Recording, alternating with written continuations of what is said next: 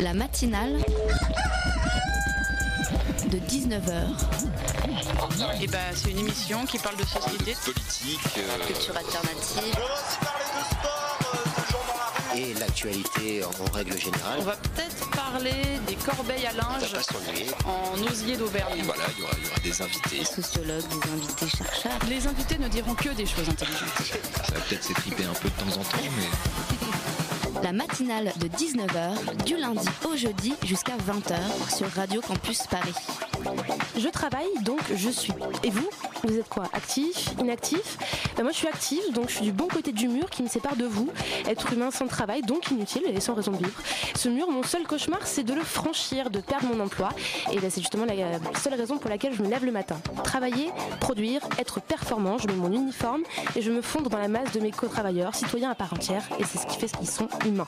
Alors c'est pas comme ceux qui sont de l'autre côté, hein, les zonards et ceux qui n'ont rien pour vivre, même pas d'eau, d'électricité ou de chauffage. Vous trouvez que je vais un peu trop loin là?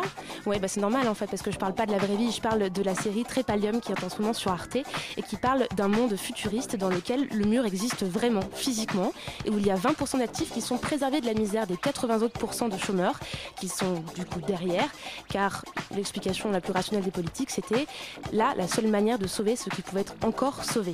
Excellente série donc où les absurdités de notre monde sont poussées jusqu'au paroxysme et où la peur de devenir inactif confine à la folie, où la honte de ne pas travailler rend bien plus humain parfois que les actifs robotisés sans âme. Je vous conseille donc d'aller la voir tout de suite. Ça s'appelle Trépalium, c'est du travail totalitaire, du travail torture. Est-ce que ça va être le nôtre? Peut-être pas, à voir dans les mois qui viennent. La matinale de 19h, le magazine de Radio Campus Paris.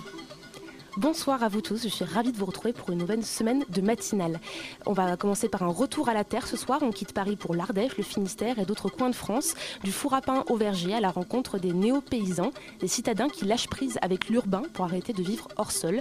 Nos deux invités n'ont pas encore sauté le pas, je crois, mais ils ont passé un an sur les routes de France à la rencontre de ces agriculteurs. Dans quelques secondes, Gaspard Dalins et Lucille Leclerc sont avec nous. En seconde partie, on part encore dans une autre dimension. On part euh, sur le net pour parler de la vraie vie, une BD qui questionne la frontière entre nos différentes identités. On a aussi au programme des chroniques politiques. On va parler de Jean-Luc Mélenchon, Bernie Sanders, des primaires à gauche, euh, tout ça. Et si, vous restez jusqu'avec nous, avec nous jusqu'à 20h, pardon, sur le 93.9 et sur radiocampusparis.org. Dans mon petit potager, ça. Du melon, de la tomate, la betterave. Allez, venez tous faire un tour au turf. Planter la petite graine, moi c'est mon taf. Y'a pas que toi qui peux te vanter, t'as fait sur les champs. T'es ma montre à d'or, négro, t'es mal la taille de mes jambes. Chez moi, on met des patates, on les plante et récolte par centaines. Voilà. Car on a de la pure frappe. À la Del. Savez-vous planter les choux? Une petite question posée par ce rap parodique. Et bien, la, question qui est soulevée, elle n'est pas si anodine que ça. Parce que vous, citadins, là, sur plusieurs générations, est-ce que vous savez comment ça pousse, ça se cultive, ça grandit, ce qui arrive dans vos assiettes tous les jours?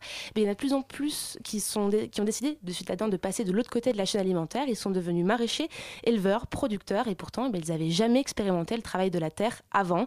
Ils n'avaient aucun lien avec la paysannerie.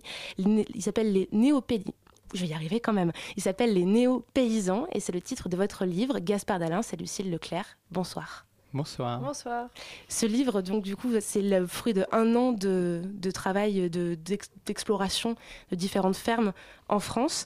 Euh, ces néo-paysans, en fait, vous, en- vous les décrivez de différentes manières. Est-ce qu'on pourrait avoir un profil type un petit peu pour expliquer qui ils sont?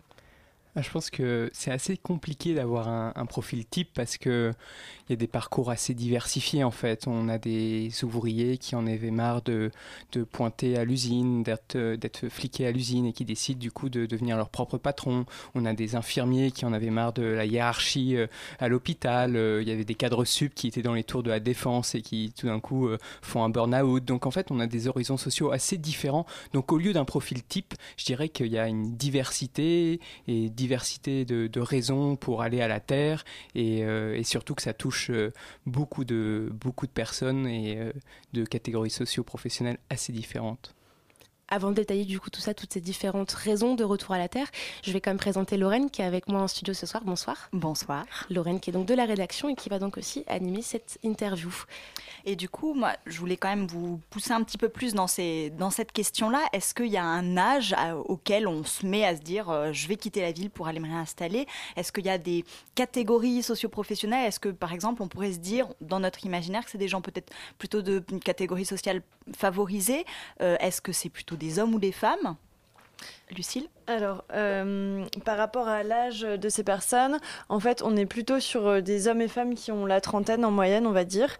Et c'est des gens qui vont pas forcément avoir euh, le même type de comportement suivant leur origine sociale. Et vous avez raison d'interroger la catégorie socioprofessionnelle, puisqu'en fait, suivant euh, euh, leur trajectoire, ils vont par exemple aller plus vers le maraîchage ou vers l'élevage. On sait que les installations en élevage sont plus coûteuses parce qu'elles demandent des apports importants pour le, troupeau, acheter le cheptel, pour les bâtiments d'élevage, etc.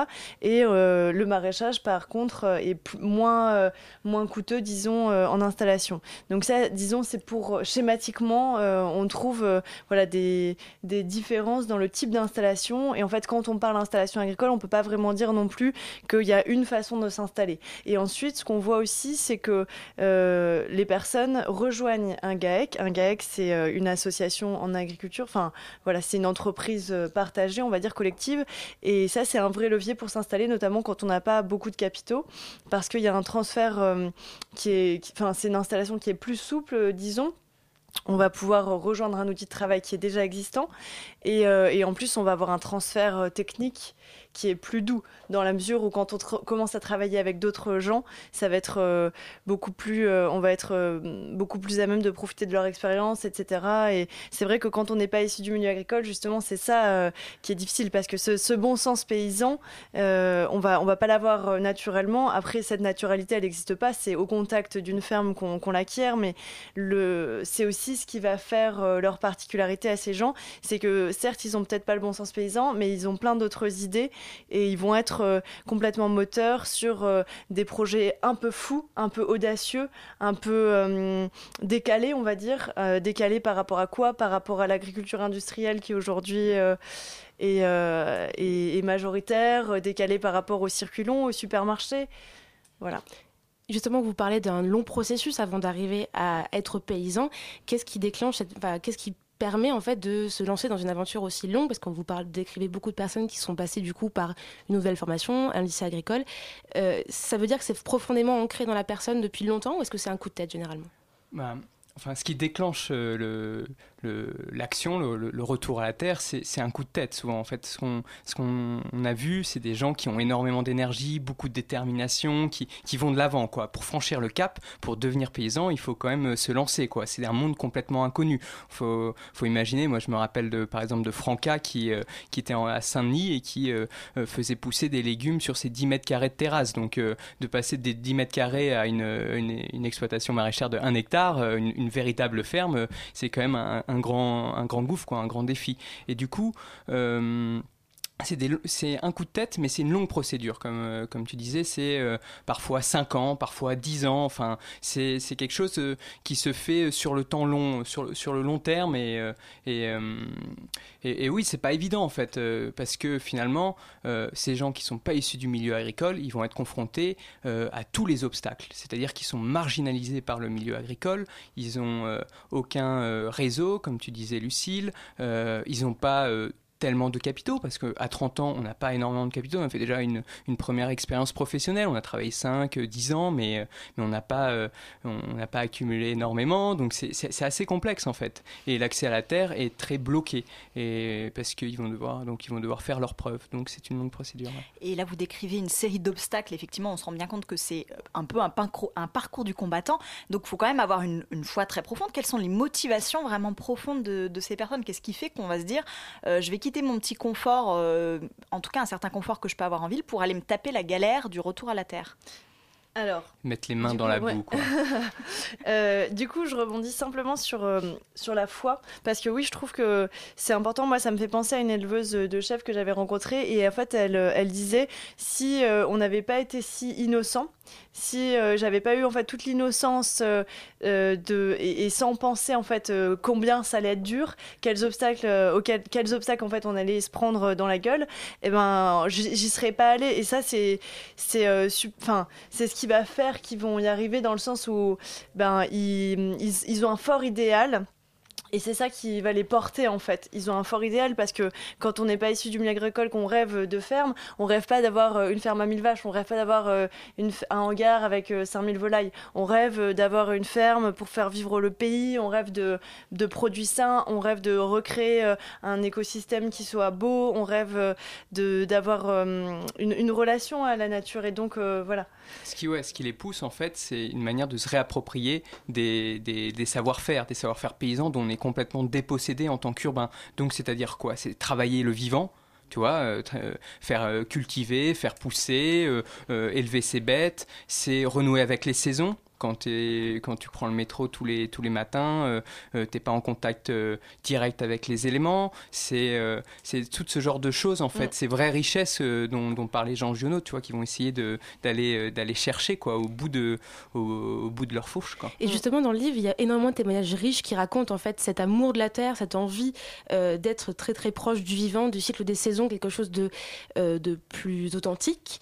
Dans ces témoignages, il y a, vous mentionnez jamais en fait des personnes qui aurait eu un, décalage par rapport justement à peut-être un fantasme du monde paysan tel qu'il imaginait avant depuis leur, euh, leur ville. Est-ce que c'est parce que vous l'avez jamais rencontré Parce que c'est une manière, ils en parlaient d'une manière plus positive après? Comment ça se, comment vous l'avez vécu en... en fait, il n'y a que du fantasme presque, pratiquement, parce que euh, depuis, euh, c'était Henri Mandras, un, sociologue, qui prédisait déjà dans les années 70 euh, la fin des paysans. Et aujourd'hui, c'est encore pire. Et, les paysans, et en, en, 10 ans, on a perdu 200 000 actifs. Enfin, aujourd'hui, les paysans sont en voie de disparition. Et, tout le, le, folklore, tout le, fantasme de la vie paysanne, de la communauté paysanne, a complètement disparu. Ils vont arriver dans quel, dans quel milieu ils vont arriver? Lucille parlait tout à l'heure des, de la ferme des mille vaches, mais c'est ça l'avenir actuellement de, de, de l'agriculture aujourd'hui. C'est l'industrialisation, c'est, le système productivisme. Mm, c'est, euh, euh, et puis là, on le voit actuellement avec la crise de, la crise de l'élevage. Aujourd'hui, euh, c'est quoi les, les, solutions de la crise de l'élevage? On dit c'est une baisse de cotisation, mais, mais c'est pas ça en fait. Il faut, il, faut, il faut changer de modèle. Et ces néo-paysans sont des gens qui vont vers une agriculture qui est plus paysanne. mais ils se réapproprient le terme paysan alors que le mot paysan et, l'individu paysan est en train de disparaître. Lucille? Ouais, hum, sur le, système productiviste auquel ils vont euh, justement euh, se confronter, euh, et oui, ça va pas être facile. Ce qui est vachement intéressant, c'est que ces, ces, personnes, elles, se, elles, elles sont. Alors, on a montré qu'il y avait un fort idéal, ils veulent un retour à la nature, quelque chose d'authentique et tout ça, mais ça, ça existe, mais c'est aussi un coup de gueule contre une vie qu'ils n'ont pas envie d'avoir, en fait, et qu'ils ont et qu'ils ont vécu et c'est ça aussi qui va nourrir en fait l'énergie pour créer autre chose. Et je pense notamment à Valère.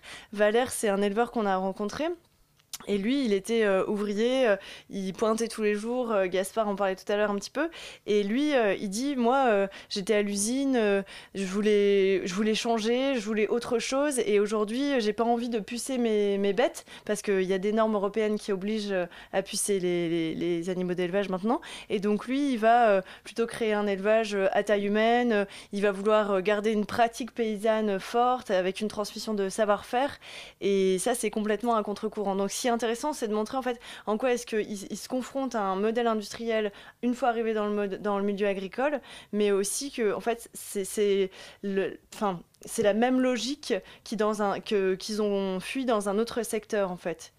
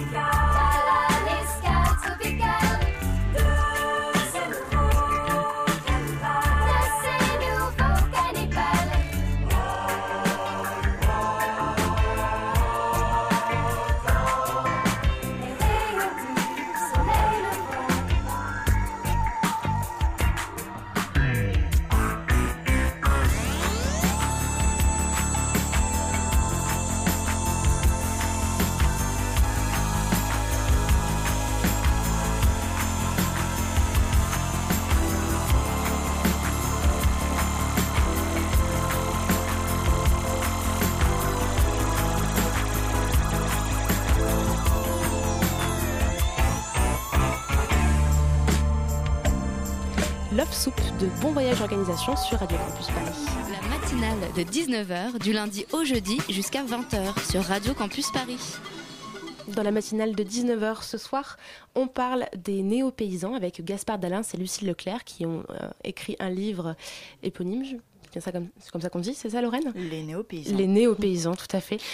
Et alors, d'ailleurs, ce terme de néo-paysan, il n'est pas vraiment nouveau, puisqu'on a déjà eu des mouvements, notamment euh, après 1968, de retour à la terre, euh, enfin, de retour ou même d'arrivée euh, tout court à la terre, de gens qui, qui n'y étaient jamais euh, allés. Et qu'est-ce que ce mouvement du 21 21e siècle a de différent en termes peut-être politiques, social, par rapport au mouvement des années 70 Euh, Là, c'est un peu différent parce que c'est pas seulement une contre-culture. Et puis surtout, c'est pas une, juste une, des installations éphémères. Parce que euh, en mai 68, euh, il y avait eu euh, une énorme vague de d'aller à la terre d'ailleurs parce que oui comme tu comme tu disais c'est pas des retours à la terre c'est des allées à la terre parce que ça a été coupé c'est pas des fils ou des filles de paysans donc euh, d'aller à la terre.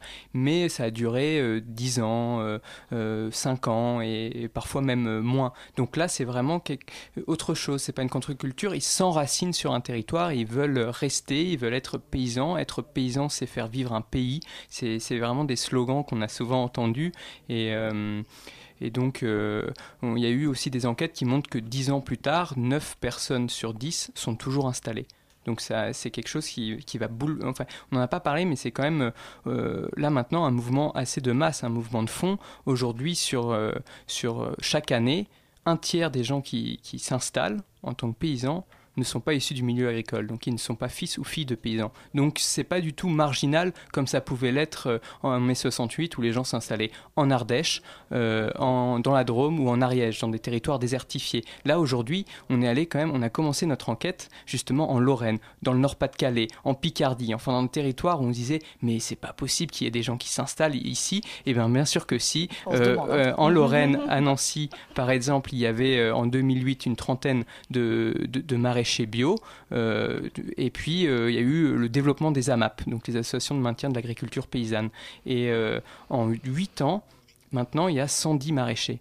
Et ils sont tous en lien avec des AMAP. Et souvent, ce qu'ils nous disent, c'est qu'avant, j'étais AMAPien. Et puis j'ai décidé de franchir le, le, le pas, de pas simplement euh, euh, prendre mes légumes euh, tous les, toutes les semaines, mais de les cultiver et puis de distribuer des paniers. Donc oui, c'est un mouvement de masse, c'est ça aussi qui différencie.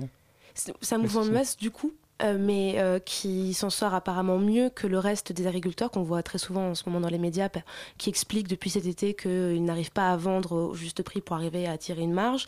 Il y a quand même un certain paradoxe à se dire qu'on a une vision de l'agriculture comme étant un domaine totalement sinistré, et, au- et vous, nous, vous nous dites avec ce livre, avec ces témoignages, qu'au contraire, il y a des gens qui s'en sortent très bien.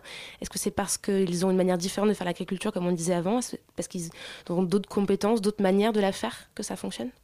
Alors, euh, ils s'en sortent mieux que les agriculteurs, oui et non. C'est-à-dire qu'ils sont totalement dans un autre schéma de pensée, on peut dire, un autre modèle agricole.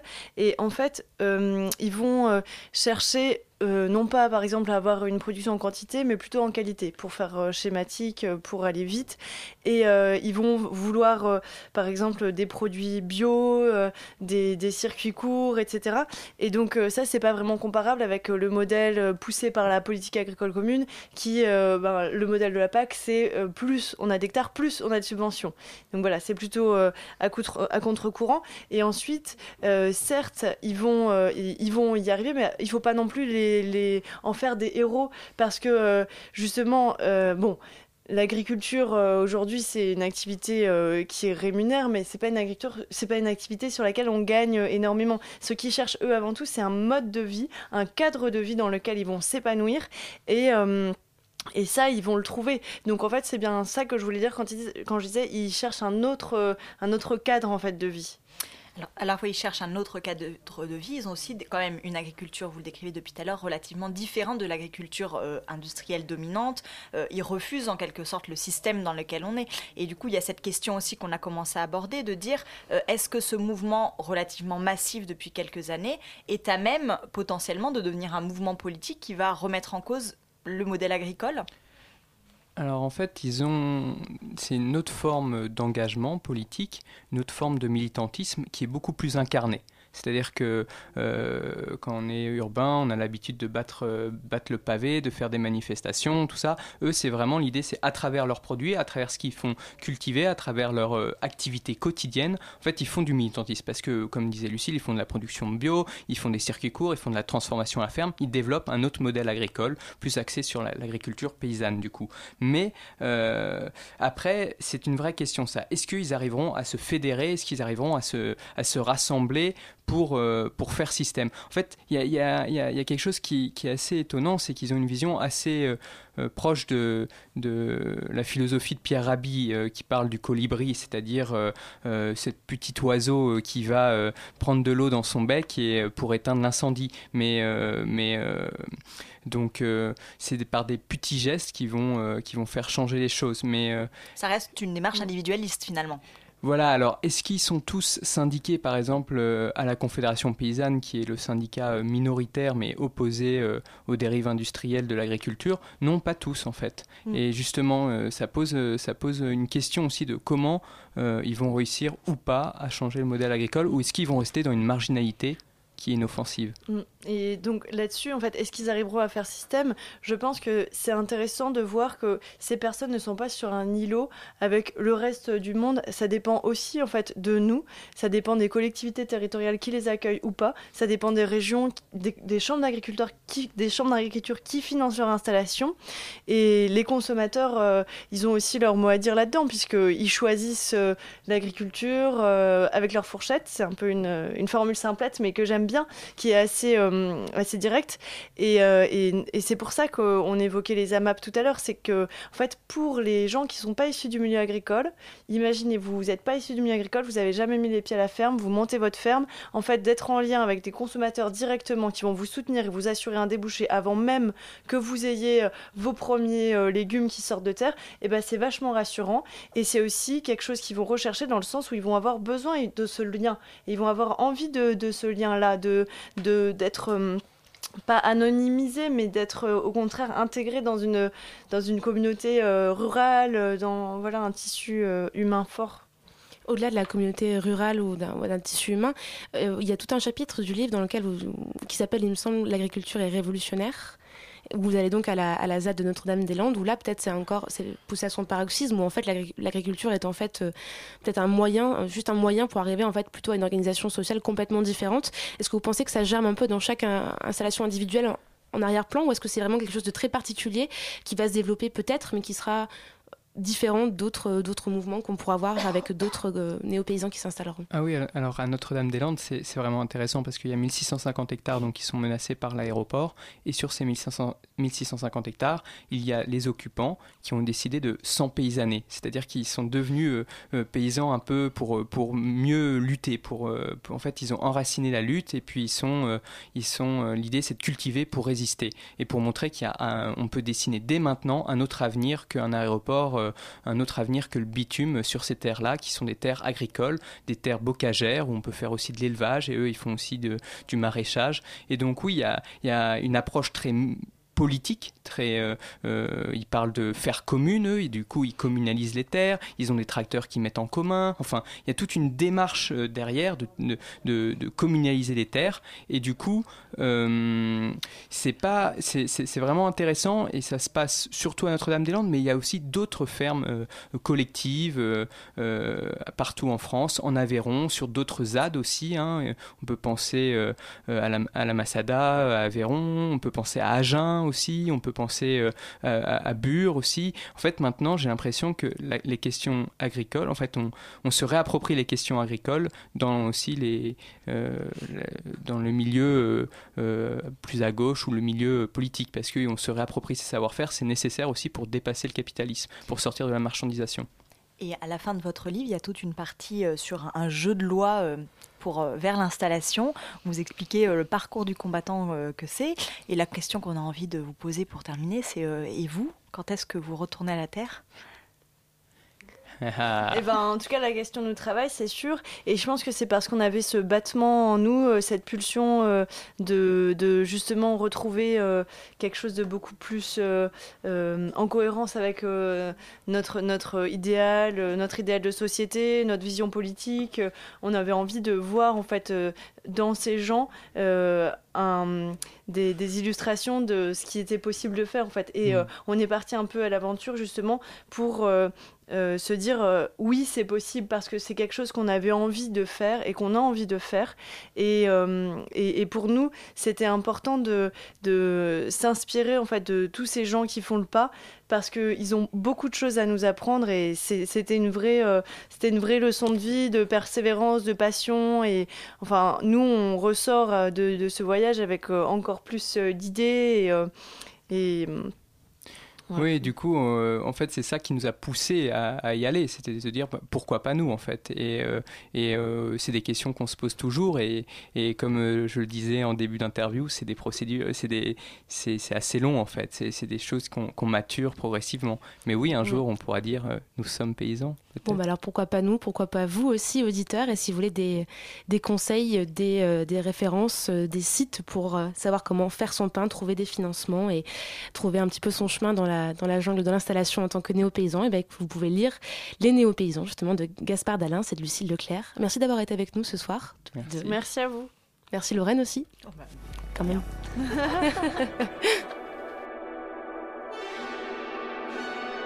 La matinale de 19h, le magazine de Radio Campus Paris.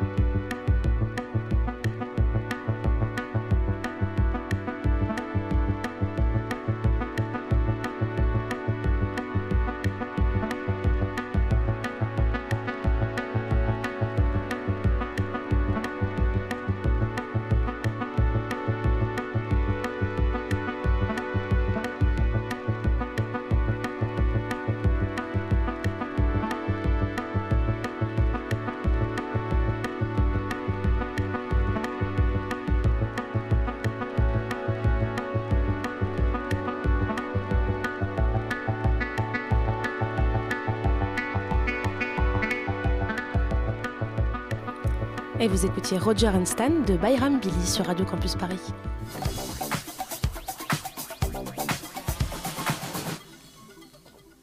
Jules vient de nous rejoindre en studio pour une chronique. Bonsoir Jules. Bonjour Camille. Alors aujourd'hui, il a décidé d'y aller sans primaire, sans soutien, vaille que vaille. Et comme vous le savez, Jean-Luc Mélenchon s'est lancé pour la deuxième fois dans la course à la présidentielle. Une candidature annoncée en direct aux 20h de TF1 il y a 10 jours, appuyée ensuite par toute une série d'outils de communication directement inspirés en fait du rival d'Hillary Clinton à la primaire démocrate, Bernie Sanders. C'est Jean-Luc Mélenchon lui-même qui s'en est vanté. Alors, est-ce que Bernie Sanders serait un modèle pour Jean-Luc Mélenchon, Jules? Eh bien, en tout cas, il s'inspire de ses méthodes et il l'assume totalement. Il a ainsi loué la même plateforme internet que ce dernier afin de réaliser son site, jlm2017.fr. Alors, bon, petite parenthèse, si Mélenchon se vante d'avoir le même outil que Sanders, il faut savoir qu'il n'est pas le seul. En France, François Frillon, Bruno Le Maire et Alain Juppé l'utilisent aussi, mais pas son. Ce qui est intéressant, c'est que si Jean-Luc Mélenchon aime à rappeler qu'il n'a pas de modèle, il s'inspire quand même souvent ouvertement de modèles étrangers. Il a dans le passé beaucoup puisé de gouvernement- du gouvernement cubain d'Hugo Chavez ou encore plus récemment de modèles européens tels que Syriza ou Podemos. Bon d'accord, mais est-ce qu'on peut vraiment comparer Jean-Luc Mélenchon et Bernie Sanders au-delà de leurs outils de communication? Bernie Sanders et Jean-Luc Mélenchon ont beaucoup d'expérience politique, ils ne sont pas tout jeunes, se placent à gauche de l'échiquier politique respectif et se disent même tous deux socialistes. Sauf que le mot n'a pas le même sens d'une part et d'autre de l'Atlantique. Le candidat démocrate à la primaire américaine n'a pas grand-chose à voir avec la conception qu'a Jean-Luc Mélenchon des idéaux socialistes. Loin d'être communiste, le sénateur du Vermont décrit la période d'apogée du mouvement au XXe siècle comme une dictature perverse qui a fait des millions de morts. Bernie Sanders est ainsi relativement plus proche idéologiquement d'Emmanuel Macron, par exemple, que de Jean-Luc Mélenchon. Sa définition du socialiste l'illustre d'ailleurs à merveille, puisque c'est pour lui le maintien d'un puissant esprit d'entreprise au service de la production de richesses, mais aussi de sa redistribution. Bref, quand Bernie Sanders convoque ses influences socialistes, il se réfère bien plus volontiers au modèle réformiste scandinave qu'au gouvernement cubain ou grec. Hum, D'accord, euh, mais est-ce qu'on peut... Alors, est-ce que les points communs, ils sont peut-être sur leurs campagnes respectives Ils suivent la même trajectoire en ce moment? Non plus, la situation politique est très différente dans les deux pays. D'un côté, le candidat à l'investiture américaine est renforcé par la perte de légitimité croissante de sa principale rivale, Hillary Clinton. Il est en plus intégré à un modèle de bipartisme qui le place dans une position plus confortable. De l'autre, Jean-Luc Mélenchon, dont le poids électoral n'a plus grand-chose à voir avec son analogue américain, est beaucoup plus affaibli politiquement. À part le parti de gauche, pour l'instant, aucun parti ne le soutient. Pierre Laurent, le premier secrétaire du Parti communiste, le rappelle même à revenir dans un jeu plus collectif. Bon, bah alors c'est pas tout à fait ça pour la primaire, alors qu'aux États-Unis, bah, la primaire elle a bel et bien commencé. Le prochain vote pour les candidats démocrates, c'est samedi en Caroline du Sud, et la Caroline du Sud qui a quand même voté pour Donald Trump du côté républicain. Merci beaucoup Jules, on va continuer à parler de primaire, mais en France cette fois-ci, dans une demi- un peu moins d'une demi-heure, non, ouais, moins que ça quand même, une vingtaine de minutes avec Dania. La matinale de 19h sur Radio Campus Paris. Notre vie virtuelle est-elle aussi riche que les rencontres physiques? On aurait tendance à répondre que rien remplace la vraie vie, sauf que ben, on accueille en studio en ce, ce soir deux personnes qui ne sont pas tout à fait de cet avis. En tout cas, on va dire que ça se discute. Et c'est ce qu'on va faire ce soir avec Thomas Caden et Grégory Mardon. Bonsoir. Bonsoir. Je suis aussi avec, euh, avec Anna, pardon. Je fatigue un petit peu avec Anna ce soir pour l'interview. Bonsoir Anna. Bonsoir. Alors Thomas Caden, vous êtes scénariste, Grégory Mardon, vous êtes dessinateur et vous co-signez une BD qui porte justement ce, nom, La vraie vie. C'est l'histoire de Jean qui est employé municipal d'une petite ville et qui passe autant de temps avec ses collègues de travail qu'avec des personnes sur le net, des amis qu'il n'a jamais vraiment rencontrés physiquement et il ignore parfois le nom. Alors la vraie vie, on ne sait pas si c'est celle que l'on vit sur le net ou celle de manière ph- physique tous les jours en ayant fini la BD. Euh, pour vous deux, ce serait laquelle? Euh, Il n'y a, pas de différence. Enfin, je veux dire, euh, on n'a qu'une seule vie. hein. non, je veux dire, après, on fait voilà des la, choix. BD, voilà la BD résumée en une seule phrase au début de l'interview. Voilà. donc Oui, pour, vous c'est pour vous c'est vraiment les deux et donc la vraie vie c'est les deux. Non, je bah- pense vous, vous montrer le, le livre, c'est que même dans la vie virtuelle, euh, ça fait partie de la vie. Enfin, je veux dire, vous lisez un livre, il n'y a rien de concret, ce sont des, des mots, il n'y a pas plus abstrait que des mots, et pourtant vous faites des images et vous vivez une expérience quand même. Bon, bah, je, vois pourquoi- je ne vois pas pourquoi le, le net euh, ne, pourrait pas permettre euh, cette même expérience et, et faire partie de la vraie vie, elle aussi. Ah apparemment on, on vous entend pas dans ce, dans ce micro. Euh, donc Je vais vous inviter à répondre dans le même micro que votre, que votre collègue. On va faire un petit peu de gymnastique. Il y a les deux personnes sur un micro. On va y arriver. Du coup, ma, ma question suivante, euh, vous disiez quand on lit un livre, il n'y a rien de vrai, il y a rien. Mais les livres, on les, on les écrit rarement quand même, alors qu'on constitue tous notre identité virtuelle tous les jours sur le net en, ayant une page Facebook, euh, en, en Oui, oui, oui. publiant des choses. C'est quand même un vrai. peu différent comme démarche. C'est c'est vrai, c'est vrai que c'est un peu différent. Mais vas-y Thomas, tu Non, je, veux dire, euh, c'est différent, ça fait quand même partie de notre vie. C'est des choix qu'on fait, ce sont des identités qu'on se donne, ce- c'est des personnages qu'on construit. Euh, à ce titre-là, après, euh, voilà, c'est comme n'importe quelle action qu'on peut avoir n'importe où, euh, que ce soit euh, au club de bridge, euh, euh, sur Internet ou, euh, n'importe où ailleurs. euh, dans tous les cas, il y a, cette idée qu'on on est maître de, ce- de ce qu'on fait. Et, enfin, ça, ça intègre, enfin, en- ce que je veux dire, c'est que ça intègre de toute façon notre, notre réalité. Voilà. Vous pensez qu'on l'oublie un petit peu? Je me souviens quand même il y a quelques années, peut-être un peu moins en 2016, mais on avait beaucoup de débats sur est-ce qu'on était vraiment soi sur le net, est-ce qu'on maîtrisait pas finalement une identité qui était un petit peu Ah, mais faussée? c'est toujours valable, ça. C'est toujours valable, vous Bien sûr, c'est un, c'est un vrai problème, c'est un vrai enjeu, mais ça, c'est un enjeu de vie, justement. Parce que c'est très concret. Comment ça? Bah, Un enjeu de vie, je vois pas de ce que vous voulez dire par rapport à ça. Bah, C'est-à-dire euh, maîtrise trop notre, notre non, non, on ne maîtrise pas trop, on est, on est dedans, donc il faut, il, faut le, il faut faire un minimum attention, enfin attention, il faut savoir en tout cas ce qu'on fait, il faut le... Alors aujourd'hui, évidemment, les gens sont moins euh, naïfs, enfin, j'en sais rien, je sais pas si c'est une question de naïveté, ou en tout cas, on l'a, intégré, donc c'est plus, les, les enjeux sont un peu, un peu différents d'il y a quelques années où il y avait un côté, euh, déjà tout le monde était terrifié, Internet c'était... euh, le diable et on allait tous, euh, tous être des victimes de, quelque chose. Euh, bon, maintenant on sait que c'est un peu plus compliqué que ça et, on apprend à avancer là-dedans. Enfin voilà, chacun à sa manière. Euh, en, en décidant et en choisissant un petit peu ce que ce qu'on veut montrer, ce qu'on veut être, ce- à quel point on veut être public, à quel point on veut être caché, quel, voilà. Voilà. Et justement, votre personnage Jean est assez neutre de, ce- de ce point de vue-là, Anna? Oui, donc pour revenir à la BD, euh, j'en passe beaucoup de temps à jouer aux jeux en ligne, à regarder du porno, tout ce qui incarne un peu le côté sale du web. Vous, vous ne questionnez ces clichés-là. Vous, vous ne questionnez pas le net en soi. Le personnage principal non plus d'ailleurs. Pas de jugement sur euh, ce qu'on trouve euh, sur Internet. Pourquoi ce choix? Parce que c'est pas l'objet justement, enfin je veux dire des, des, des, comment dire des tribunes où l'idée de, de dire euh, attention danger internet c'est c'est quand même un thème qui a déjà été très très visité et j'ai enfin, je vois pas trop ce qu'on aurait pu apporter de plus à ça c'est voilà L'idée, c'était plutôt au contraire de montrer une forme de normalité euh, presque banale de ce qu'est l'usage d'Internet. Euh, jouer un jeu en ligne ne fait pas nécessairement euh, un terroriste. Mater du porno en ligne ne fait pas nécessairement un pervers. voilà, et c'est simplement que ce sont des usages qui sont entrés aujourd'hui dans une forme de, voilà, c'est vraiment ça, de banalité quotidienne, et à ce niveau-là, qui sont entrés dans, ce sont devenus des éléments constitutifs assez classiques du quotidien d'une vie euh, lambda. Juste on- pour revenir encore une fois à la BD, on va raconter un petit peu quand même un peu plus de l'histoire. Euh, Jean qui va donc de- rencontrer sur internet un ou une américaine qu'il ne Mhm. connaît pas, avec qui il va échanger des images, uniquement des images qui sont postées sur, on voit sur la page au fur et à mesure un enchaînement de photos, de vie où on ne voit pas les personnages, enfin les personnes elles-mêmes qui ne font pas de selfie si on veut parler avec Non, des mots du jour. voilà. Et euh, est-ce que vous- c'est une manière assez assez intéressante de montrer que le web a quelque chose en plus que la vraie vie, c'est qu'on peut s'exprimer d'une manière qui est différente. Est-ce que c'est quelque chose qui vous tenait à cœur pour une raison particulière? Est-ce que c'est pour vous la richesse du web ou c'était juste une manière d'avoir un arc narratif qui était plus intéressant? Moi, déjà, malgré tout, il y a toujours quelque chose qui meurtre dans la vraie vie. euh, Parce que. Quelle vraie vie, du Bah, coup Justement, je, je ne vois que pas. J'arrive pas à comprendre pourquoi, en effet, euh, se, se communiquer avec un rébut de photos euh, avec euh, quelqu'un qui se trouve à des milliers de kilomètres n'est pas quelque chose du domaine du réel et du vrai.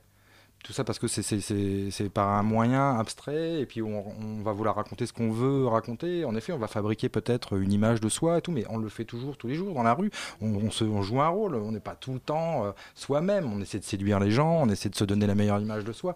Le truc, c'est que sur euh, Internet, tout est spectaculaire. Ne que ce soit euh, dans la prolifération des informations et dans la forme des informations. On va sur Facebook euh, mettre une photo de soi où on est super super beau, on est au bord de la plage, euh, des trucs comme ça. Et donc, ou alors ça sera autre chose, mais chacun va va se, montrer par, par ces artifices que le net nous, propose. Donc on peut trouver que c'est c'est pas la vraie vie, mais pourtant si, malgré tout, c'est des gens qui, qui, s'exposent, qui se montrent, et ça c'est une réalité. Et du coup, je sais plus où je voulais en venir. Mais, euh, Je vous- que répondu à votre question, non À peu près. Ah, bah, Je, Mais cette- parlais de la, question- la richesse du, média en fait pour s'exprimer. voilà, Voilà. Sur cette question des moyens, moi je. Sur l'utilisation de la photo par exemple. Euh, effectivement, c'est avec, euh, avec les- ces outils-là, de toute façon, on modifie nos manières de communiquer. Ça me paraît être une évidence. Et donc, on est en train, euh, on- parce qu'en réalité, c'est assez balbutiant. euh, il y a- Ouais, c'est- juste un moyen, Voilà, en fait, de oui, communication. et on est en train aujourd'hui de, de, de, de, de, tenter ou de- d'expérimenter des, des façons euh, différentes et nouvelles peut-être de, de, de- de- d'échanger. Mais sur cette idée des images particulièrement, c'était quelque chose qui m'est venu parce que euh, quand je fais des BD, souvent pour les, pour les dessinateurs, je constitue des dossiers, je les ai assez naturellement constitués sur Internet et assez naturellement, je me suis mis à les constituer sur des Tumblr. Et en fouillant dans d'autres Tumblr, j'ai découvert plein de Tumblr de, gens, euh, souvent des, des jeunes, euh, qui ressemblaient en fait à des sortes d'autoportraits. C'est-à-dire que c'était un.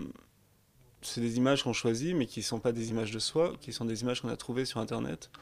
Et qui donc sont des images qui, moi, me fascinaient parce qu'on avait des pages entières de euh, telle scène de film, tel paysage, telle ville, telle. euh, Et on n'avait pas la moindre idée de savoir si la personne qui les postait était allée dans cette ville, avait vu le film ou autre. Mais en tout cas, elle avait choisi de les, de les, de les mettre. Elle avait choisi, cette personne-là, de les présenter. Et ça, ça me passionnait parce que tout d'un coup, on avait un autoportrait, non pas un autoportrait nécessairement euh, réaliste, peut-être que les amis de cette personne n'auraient pas retrouvé la personne en, question, mais en tout cas un autoportrait rêvé peut-être. Et ça, je trouvais ça très intéressant, c'est-à-dire quel est le monde auquel, dans, mon, monde- mon monde idéal en fait? Ça me faisait penser à ça un petit peu.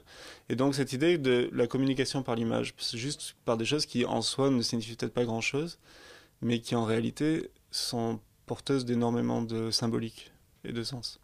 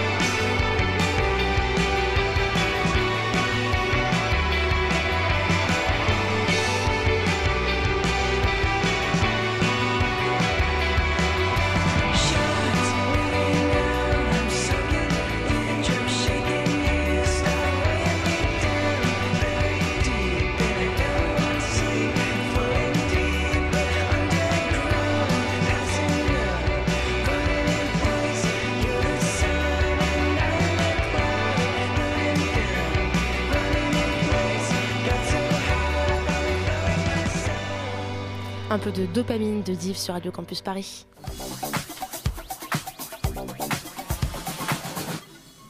Seconde partie de la matinale, on parle de la BD La vraie vie avec Thomas Caden et Grégory Mardon, toujours en studio, et avec Anna. Oui, alors euh, la maladie et la mort est euh, ce qui permet d'observer les liens euh, et le rapport à l'autre. Ce qui est frappant, c'est que la réaction des internautes et des personnes que côtoie votre personnage Jean est la même. Euh, vous pensez que, que l'on peut aussi s'attacher de façon forte à une personne euh, sans corps? Sans- Enfin, oui, je pense parce qu'on va fantasmer. Il faut un Je micro, c'est plus pratique à la on radio. va fantasmer beaucoup plus. Euh, quand, on, communique avec quelqu'un euh, qu'on ne voit pas et avec qui on échange de façon beaucoup plus décomplexée, parce que justement, il n'y a pas cette appréhension de la personne en face de vous, tout ça, il y a souvent des rapports qui se créent, qui sont un rapport typique certainement de chat et tout ça, mais qui euh, permettent de fantasmer sur l'autre personne et puis de s'y attacher aussi. Donc est-ce que, ce sera la vraie vie? À mon avis, oui. Est-ce que c'est dans le domaine du fantasme et de l'abstrait? C'est vrai, mais ça, ça existe aussi dans la vraie vie. Enfin, ça fait partie de la vie, euh, de toute façon, à mon avis. Faites quoi, les gars vous aviez, un, vous aviez un petit rire, pourquoi? Non, non, Une ça- réaction Non, je ne sais pas, bien sûr. Bon, bah très bien, ça c'est ça c'est fait du coup. Euh, non, je- ce que je veux dire, c'est qu'effectivement, tu as raison, euh, dans une relation euh, entre guillemets virtuelle, on va dire, il y a peut-être une, une question de projection, c'est-à-dire que du coup, on, on met beaucoup de choses de soi finalement dans l'autre qui n'existe, enfin, qui n'existe pas, qui n'existe pas concrètement entre guillemets. Euh, et ensuite, voilà, enfin, je, je sais pas, je, je pense que oui, c'est possible de s'attacher à quelqu'un que. C'est le propos du film. Toujours avec le micro. C'est c'est le propos du film. euh, ouais, j'ai- bien sûr, j'ai oublié le titre au moment où je vous en parlais, avec euh, Scarlett Johansson qui fait la voix. Ah, ah, bon, ouais. bah, c'est ça, le gars il s'attache à une voix euh, complètement. Là, pour le coup, qui- pour- de quelqu'un qui n'existe pas, Oui. vraiment. Et euh, Parce qu'il se projette en effet euh, sur euh, les rêves qu'il peut avoir d'une relation avec, une- avec une femme. Et, donc, ça justement, c'est peut-être quelque chose de génération un petit peu. Oui, et donc, enfin, votre bande dessinée, c'est, ça montre aussi le choc de génération. Le fait de dire qu'Internet fait partie de la vraie vie, ben, vous pouvez comprendre que ça peut choquer certaines personnes et que certaines personnes soient méfiantes envers cet outil. Ah oui, oui, non, mais il faut l'être, je pense, en plus. Et bien sûr, euh, il faut l'être. C'est pas parce qu'on dit que ça fait partie de la vraie vie que qu'on doit euh, regarder Internet de façon euh, naïve et ne pas être critique. Ou bien au contraire, évidemment, euh, il faut être très critique vis-à-vis de ce, média. Mais, euh, mais je peux comprendre, oui, que, que, que- certaines personnes trouvent ça, en effet, euh, tellement euh, abstrait, tellement virtuel que pour eux, euh, ça ne fait pas partie d'une vraie vie. Puis peut-être aussi c'est parce que c'est des gens qui l'utilisent moins, qui font pas partie de cette génération-là. Après, je pense que les nouvelles générations, pour eux, ils sont nés avec. euh, c'est tout à fait euh, normal, quoi. Et pourtant, dans la BD, il y a quand même une fracture entre Jean et sa copine, du coup, qui là pour le coup est, est- est réelle et pas, elle ne discute pas avec elle juste sur Internet, qui elle a du mal à comprendre aussi cette double vie. Donc vous acceptez qu'il y a aussi un choc au niveau de nos générations? Non, mais bien sûr, ouais. Mais enfin, elle, chez elle, le choc est moindre. Elle fait partie des gens qui sont euh, euh, des, des usagers, on va dire, j'imagine. Enfin, moi, je l'imagine très bien. Euh, elle, va, elle va consulter les infos, elle regarde ses mails, elle se met des séries, et puis. euh, et puis s'il y a une vidéo qui fait le buzz ou un truc qui fait le buzz, elle ira regarder, elle, elle va rigoler un bon coup, et puis voilà. Mais, Comme euh, je- 99% des utilisateurs aujourd'hui. Exactement. Et donc, j'imagine que quelqu'un qui fait plus, c'est toujours mystérieux parce qu'en fait, je crois tout simplement que c'est un usage.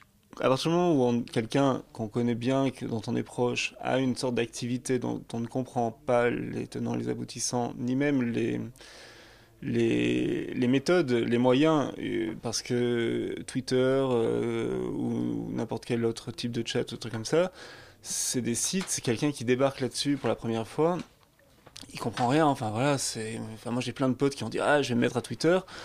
Ils y sont restés, euh, ils y sont restés une journée, ils ont ils ont regardé et puis ils ont fui quoi. Ils ont dit mais je comprends rien à ce truc, qu'est-ce que c'est? Rendez-moi Facebook quoi. Et euh, et je comprends tout à fait. C'est pas moi ça m'est arrivé. euh, J'avais tous mes neveux qui étaient avec Snapchat tout ça. Je me suis inscrit, et je suis parti en courant quoi. J'ai rien compris. Je sais même pas comment. je, voilà. Parce que c'est sans doute c'est à la fois générationnel, c'est mais c'est pas que générationnel parce qu'il y a plein de gens de ma génération qui sont sur Snapchat, des trucs comme ça. Mais c'est des questions de comment on fonctionne. Et du coup, des gens, enfin voilà, pour des gens qui n'utilisent pas tous ces outils, c'est très mystérieux, donc c'est bizarre, donc voilà. Et puis, comme ça prend du temps, comme ça prend de l'énergie, et comme, enfin voilà, c'est quelque chose qui, d'une certaine manière, nous prive les uns des autres, en fait. Et pour ce qui la concerne, je pense que c'est aussi quelque chose qui lui échappe. C'est-à-dire c'est que euh, c'est quand même le jardin de secret de son compagnon, et puis euh, ça l'emmerde simplement. Mais ça, ça c'est valable dans n'importe quelle vie de couple. Euh, Il y a forcément chaque euh, individu du couple a une vie, euh, un jardin secret, et l'autre lui envie son jardin secret, ou alors est jalouse de son jardin secret, ou ne veut pas que l'autre ait un jardin secret. Mais là, c'est la même chose. Voilà, du coup, pour comprendre un petit peu plus comment fonctionnent ces personnes qui sont. Qui ont autant de vie sur internet que dans la oh, je- mauvaise formulation je suis désolée. Vous m'embrouillez j'arrive pas à savoir du coup pour voir. J'allais vous le dire c'est la fin de l'interview du coup. Non mais du coup voilà pour comprendre un peu ce que vous voulez dire par cette vraie vie qui devient globale et pour avoir des questionnements entre générations et à l'intérieur de cette même génération et ben vous pouvez lire la vraie vie donc la BD de Thomas Caden et Grégory Mardon qui étaient nos invités ce soir. Merci beaucoup à tous les deux. La matinale de 19h, le magazine de Radio Campus Paris. Du lundi au jeudi jusqu'à 20h. Bonsoir Dania. Bonsoir Camille, bonsoir tout le monde. Une petite chronique ce soir pour faire une mise au point euh, sur la, enfin les primaires à gauche. Et oui Camille, alors qu'il s'en passe des choses en ce moment même du côté de la gauchosphère, hein, et je vais y revenir. Ah oui, la gauchosphère, La gauchosphère, j'ai inventé le mot là. Un autre mouvement tente de faire bouger les lignes à la gauche euh, de l'exécutif. Les sympathisants socialistes, écologistes et même communistes se rassemblent un peu partout en, en France afin de faire émerger dans les esprits l'idée d'une primaire de gauche. Primaire qui aboutirait à la désignation au suffrage direct d'un seul candidat pour toutes les sensibilités de gauche. Et alors comment est-ce qu'elle est née cette, cette idée de primaire? Alors tout a commencé, ou presque, avec une tribune publiée dans Libération le 10 janvier dernier. L'économie superstar Tommy Piketty, l'acteur Philippe Thomas Torreton. Piketty, non pas Tommy. Ah, j'ai mis Thomas, j'ai écrit Thomas j'ai dit Philippe. L'acteur Philippe Torreton, voilà, Thomas, Philippe, c'est compliqué la France. Le militant écologiste Yannick Jadot et bien d'autres se sont joints à Libé pour demander l'organisation d'une grande primaire de gauche avant les élections de 2017. Ils ne s'en cachent pas, ils sont clairement déçus par la politique menée par le gouvernement depuis 2012. Leur volonté, c'est de contrer la montée du FN, les inégalités et l'impuissance en politique. Et de cette tribune est né le collectif Notre Primaire, collectif qui s'est réuni pour la première fois le 3 février dernier à la Bellevilloise. hein, signaler, ils ont fait salle comble. Et leur credo était simple, un réinvestissement par les citoyens du champ politique face à l'inertie et à la résignation. Rien que ça. Enfin bon, ce serait un peu trop facile si un seul collectif était né de cet appel. hein, On Et est oui, d'accord. Camille, on parle quand même de la gauche française. hein. Si un mot devait la résumer depuis haut des siècles, ce serait division. hein. J'exagère un peu, mais à la gauche de notre primaire, le collectif Primaire de gauche, c'est son nom, fondé par euh, Caroline Dehaas. Caroline Dehaas qu'on ne présente plus. Fondatrice d'Oser le féminisme, ancienne conseillère de Najat Vallaud Belkacem aux droits des femmes, fondatrice de Match Hollande, frondeuse avant de claquer bruyamment la porte du Parti Socialiste. Bref, il y a du vécu en politique. Donc Caroline Dehaas accompagnée d'Eliott Lepers, jeune étoile montante de l'écologie politique et d'une centaine de volontaires à travers la France. Bon, eux, ils sont un peu plus radicaux que leurs camarades de notre primaire, grosso modo. Hollande et Valls ont fait rien de moins qu'un putsch en imposant leur politique sociale libérale au pays. On n'est plus vraiment en démocratie.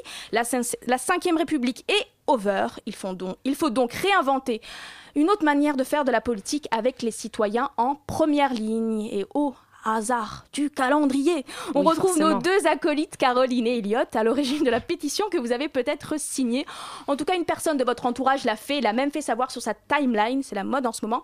Ou bien vos amis sont tous de droite et il faut se poser des questions. Bref, la pétition anti-loi Travail de la ministre Myriam El Khomri, loi travail non merci lancée sur Change, totalise à l'heure où je vous parle plus de 200 000 signatures. Caroline Dehaas disait à sa garde rapprochée lors de la réunion de préparation de la première réunion publique de primaire de gauche, beaucoup de réunions, qu'elle voyait cette échéance comme la mise en place d'un rapport de force face au gouvernement. Et si on en juge le succès de cette pétition qui oblige déjà la ministre du Travail à clarifier clarifier, j'ai bien dit, certaines des propositions les plus contestées, on peut lui faire confiance niveau rapport de force à Caroline Dehaas. Bon, on va essayer de suivre un petit peu quand même dans les jours qui viennent, voire les semaines qui viennent, voire les années qui viennent, cette histoire de primaire de gauche. Merci en tout cas, Dania, pour cette euh, petite précision sur ce qui se passe en ce moment, là, depuis quelques mois, à gauche. On arrive à la fin de la matinale de 19h. Oui, il est déjà presque 20h. Ce qui vient après, c'est pièces détachées. C'est bien ça Je crois qu'ils sont avec nous. Bonsoir. Mais oui, exactement. Bonsoir. Bon, alors, on va parler de quoi ce soir? Nous, on, est, on va parler de comment ça se passe de diriger un théâtre. On reçoit le directeur du théâtre de l'Aquarium à la cartoucherie de Vincennes, François Rancillac. Donc c'est tout de suite sur Radio Campus Paris. Voilà, chers auditeurs, vous restez pour savoir comment euh, gérer un théâtre. Pour nous, on va donc laisser le micro et on va surtout euh, remercier Mickaël qui était ce soir derrière la vitre. Merci à lui, merci à Lorraine, à Anna pour les interviews, à Dania et à Jules pour les chroniques très politiques ce soir. Merci beaucoup, Dania. À Maureen qui est en train de faire la page web que vous allez retrouver dans quelques minutes sur radiocampusparis.org et sur notre page Facebook, les matinales de 19h. Allez, vous restez bien sûr 93.9. Allez, salut.